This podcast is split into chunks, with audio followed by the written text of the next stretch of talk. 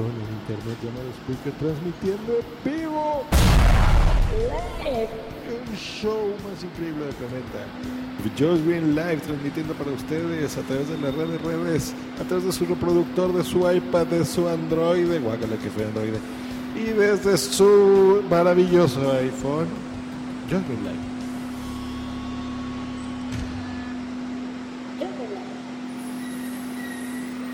Hola, ¿qué tal? Bienvenidos a Just Life. Pues esta ocasión, como se podrán dar cuenta, se llama el título El nuevo, nuevo, nuevo cine mexicano y les explicaré por qué. Eh, los voy a situar un poquito. Antes de, de esta nueva oleada del cine nacional, hubieron tres etapas importantes, yo creo que cuatro etapas.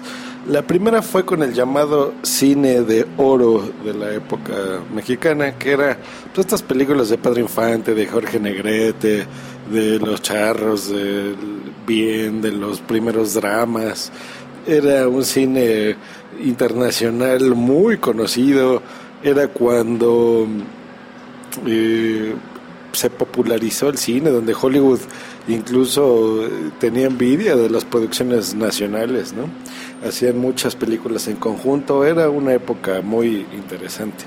Eh, después eh, Hollywood empezó a tomar mucha fuerza, empezó a hacer películas muy buenas, con mucho presupuesto, con mucho dinero, y pues el mundo empezó a ver este cine, incluido México.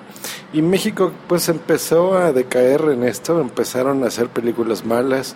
Hubo una época en la que se hicieron estas famosas películas de ficheras, ¿no? Que para la, gente que me escuche de otros países, son como películas de mujeres de cabaret, ¿no? De borrachos, de historias de pues, nada más ver a chavas eh, semidesnudas o desnudas en muchos casos. Y luego cayó en otra época peor, ¿no? Que fue cine de albur muy naco, ¿no? De, así de polo polo, de gente horrible, de que pues nada más veían los, por ejemplo, eran títulos que se llamaban Los albañiles y Las verduleras. ya se imaginará qué tipo de cine, una época muy mala. Después eh, intentaron resurgir con historias más frescas, más interesantes, y se creó eh, un género que le denominaron el nuevo cine mexicano, que eran ya historias más... Eh, como estamos acostumbrados a ver en Hollywood, ¿no? Historias pues, sosas y tontas, pero no tan horribles, ¿no? Aquí fue donde nació este Araceli Ramírez y los hermanos Bichir, ¿no? Que actualmente Demian, pues ya ven que lo nominaron al Oscar y triunfador y no sé qué, pero bueno, empezó con estas películas, ¿no? Que eran, por ejemplo, Cilantro y Perejil y este, como agua para chocolate y títulos así que, que se exportaron y les fue bien. Y fue una época interesante donde ya intentaron eh, borrar esa imagen de ese cine horrible, ¿no? Bueno, ese fue el, nuevo cine mexicano. Decayó y ya se empezaron a hacer películas, ¿no? Normalmente no eran tan buenas y ya no tuvo esa fuerza tan interesante, ¿no?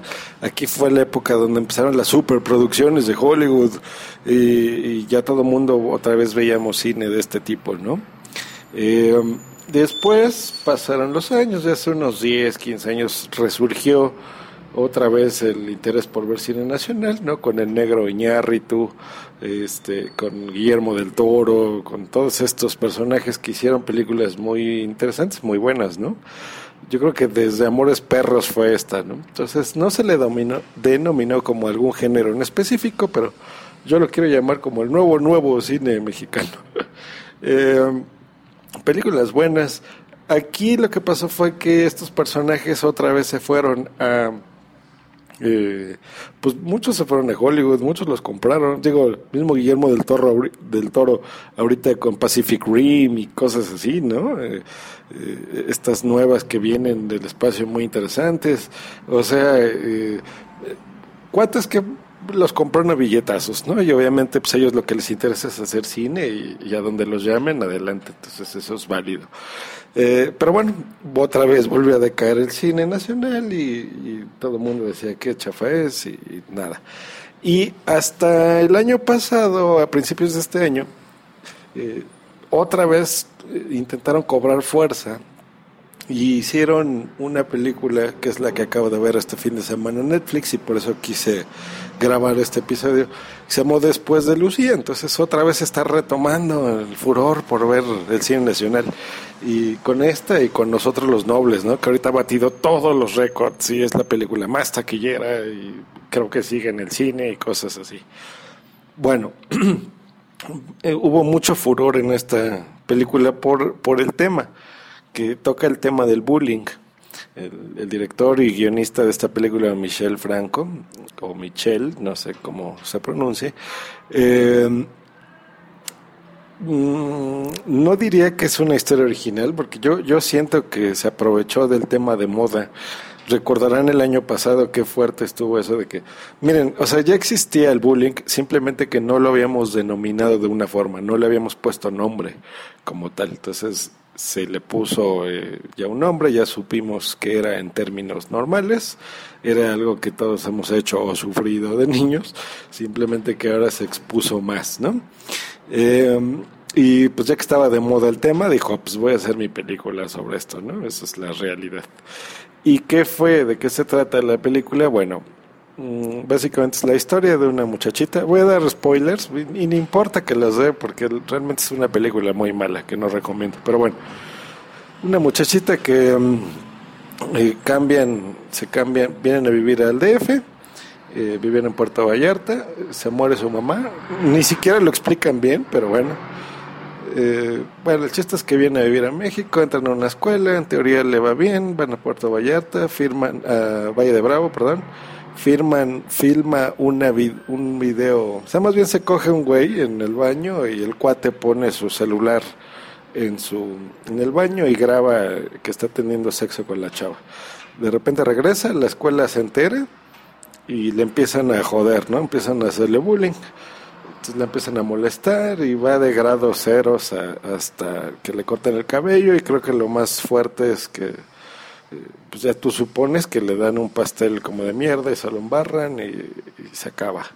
Se van, sale de viaje escolar, eh, la siguen fregando, la violan y de repente ella huye y se va a Puerto Vallarta y ya, eso es toda la película. El problema de la película no es tanto la historia, como se los platico, puede sonar relativamente interesante. El problema es cómo te lo explican y cómo hacen la película. Hacen... Es que hay tantas cosas malas de la película que no sé ni por dónde empezar, pero por ejemplo, eh, tan solo el principio de la película, hay una... Empieza en donde ponen una cámara dentro del coche eh, y hay una escena en la que sale ahí el papá, se ve que está recogiendo el coche en su, con los mecánicos, le explican qué es lo que le hicieron, se lo lleva, maneja, maneja, maneja, maneja, maneja, maneja, maneja, se baja del coche y ya cambian de escena. Y tú, ¿qué pedo, no? Les voy a explicar por qué está mal, muy mala esa escena y mucho de cómo está filmada esta escena está filmada la película no hacen cortes de escena. Les explico qué es esto.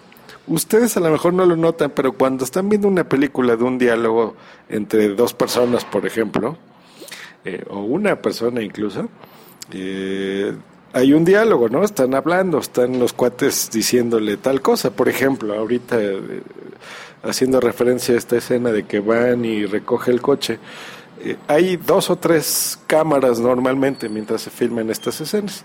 Hay una cámara que te está enfocando al personaje principal, otra que está filmando al secundario y a veces una tercera en la que filma a los dos, ¿no? Entonces, mientras hay un diálogo que le dicen, por ejemplo, oiga, vengo a recoger mi coche. Luego el mecánico dice, a ver si, ¿por qué lo vienes a recoger? Chin, viene alguien ahorita, estoy en mi oficina y viene un cliente, a ver si no toca, déjenme ver. Disculpen la interrupción, a ver si puedo poner pausa. Mm, no sé. Disculpen, disculpen, pero estoy... No, sí, permítanme.